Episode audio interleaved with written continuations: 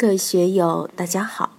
今天我们继续学习《禅说庄子天道》，天道自然的精美蓝图第一讲，天地之本，道德之治第八部分。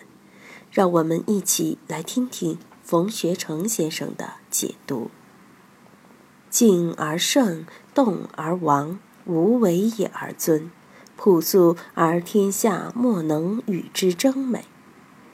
必须通过静，有这个修为，安守静道，虚静恬淡，寂寞无为之后，就可以成圣。坐实了这个圣道，如果时节因缘来了，你一样可以望天下。这个圣也好，王也好，都是无为带来的。如果你有为，就谈不上圣，更谈不上王。所以还是无为高啊，进退都是逍遥自在的。我在讲《道德经》时，也反反复复让大家去感受过这个无为到底是一种什么样的境界，到底是一种什么样的功夫。学者们谈了很多很多，从两汉以来，研究老子、庄子的文章写了很多，数以万计。但我们自己怎样去体会这个无为，未必是学者们说的那样。寺院道观里修行的老禅师、老道长们还有点感觉，但学者们要真正感觉到这个无为，我看有点难，因为这是在修行中才或许可以达到的。特别是无为也而尊，更不是那些少福德因缘可以达到的。朴素，我们走进大自然里面，走到山里面去，有什么感觉呢？愿炯法师上次到邛崃花丘山游玩，觉得真好，自然美景啊。后来到成都近郊的黄龙溪去游玩，就觉得不好看、不舒服，因为都是人为的，人为景观太多了。花丘山是自然的，显得很朴、很素、很安逸，没有人为的因素。我们在广州、深圳。哪怕主人很热情，用山珍海味、用茅台五粮液招待，也未必吃得下去。这类场合客套话太多，应酬太多，场面大了，没有朴素的美感，怎么会舒服呢？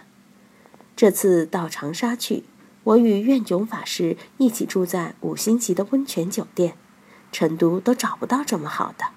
接待方把佛缘老和尚安排去住总统套房。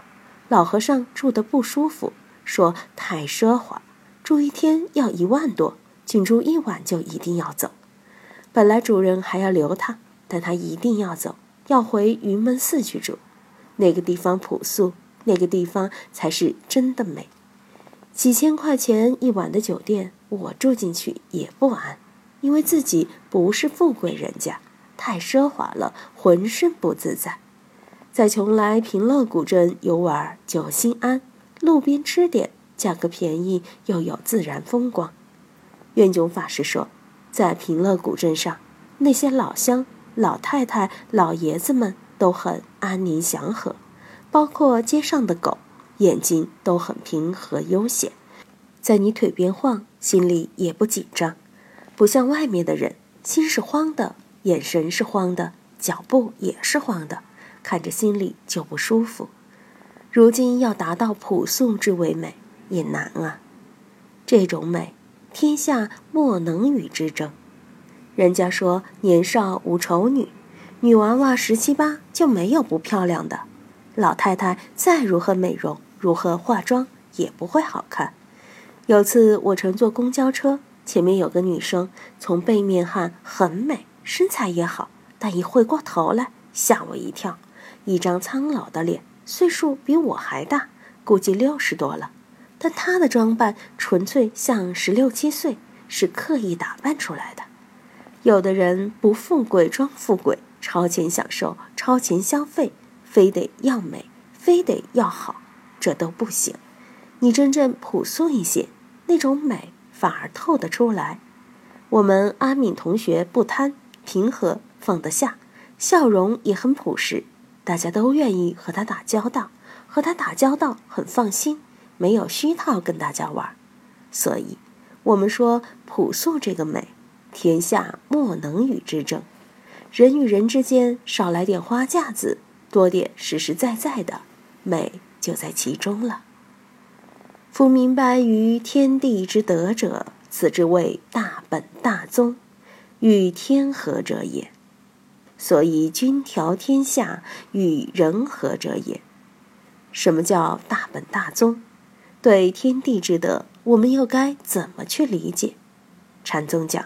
要明心见性，要大彻大悟，悟什么？就是悟天地之德嘛。天地之德是道家的说法，佛教称之为真如自信、菩提自信，只不过说法不一样。怎样才能明白呢？第一，我们要做到无所积，在无所积的情况下，使自己达到虚静恬淡、寂寞无为的境界。这就是天地之德，就是大本大宗。我们说根本，返本归朴归宗，归什么宗？这一大段翻来覆去都是在说这个事，就是这个本，这个宗。我们一定要把这个看实，不要在其他地方去找什么好玩的，什么更高明的、更玄妙的，什么无上大法、无上加持，那些都是空事。这个才是大本大宗，没有超得过这个的了。一切法都超不过这个，因为这是万法之源。禅宗讲念头功夫、心地法门，不管功夫也好，法门也好，都要在这个本上、宗上去体证。有了体证，你就可以得到得圆满菩提了。明白了大本大宗，你就能与天合。与天和谐共处，融为一体。用佛教的话来说，就可以跟老天爷打成一片，与三千大千世界打成一片，与无量法界打成一片。与天合者，用现在的话来说，就是与自然、与社会打成一片了。均调天下，就是构建和谐社会。孔子说：“天下不患贫，而患不均。”只要均，社会人心就和了。怎样均调天下？大家都处于虚静恬淡、寂寞无为的状态，自然就顺畅了。说老实话，不需要你去调，各守本分，各就其位，天下自然就调顺了。这个调顺就是与人和。怎样与天和？怎样与人和？怎样与自然、与社会和谐共处？这都是我们需要着力的地方。我常说，学艺的人要知道知位守位。如果各阶层的人都知位守位了，就君调天下，与人和者也了。与人和者谓之人乐，与天和者谓之天乐。修密宗的讲德乐，讲乐空双运；修禅宗的也讲德乐，要法喜充满。有愉悦之情，有欢喜心，没有欢喜心不行。欢喜心从哪儿来？你一天到晚矛盾是非之心不断，欢喜得起来吗？欢喜不起来的。如果你与人和了，大家在一起，大家得了，不是你一个人得了，大家就和了，就乐了。你想全中国人都乐，这就要全中国人都和谐。要全世界的人乐，就要全世界人都和谐。这个是政治上的事情，也是我们修养上的事情。怎样使我们得乐得和？我经常说养和气，养喜神，这样你就能乐。孟夫子不是讲独乐乐不如众乐乐吗？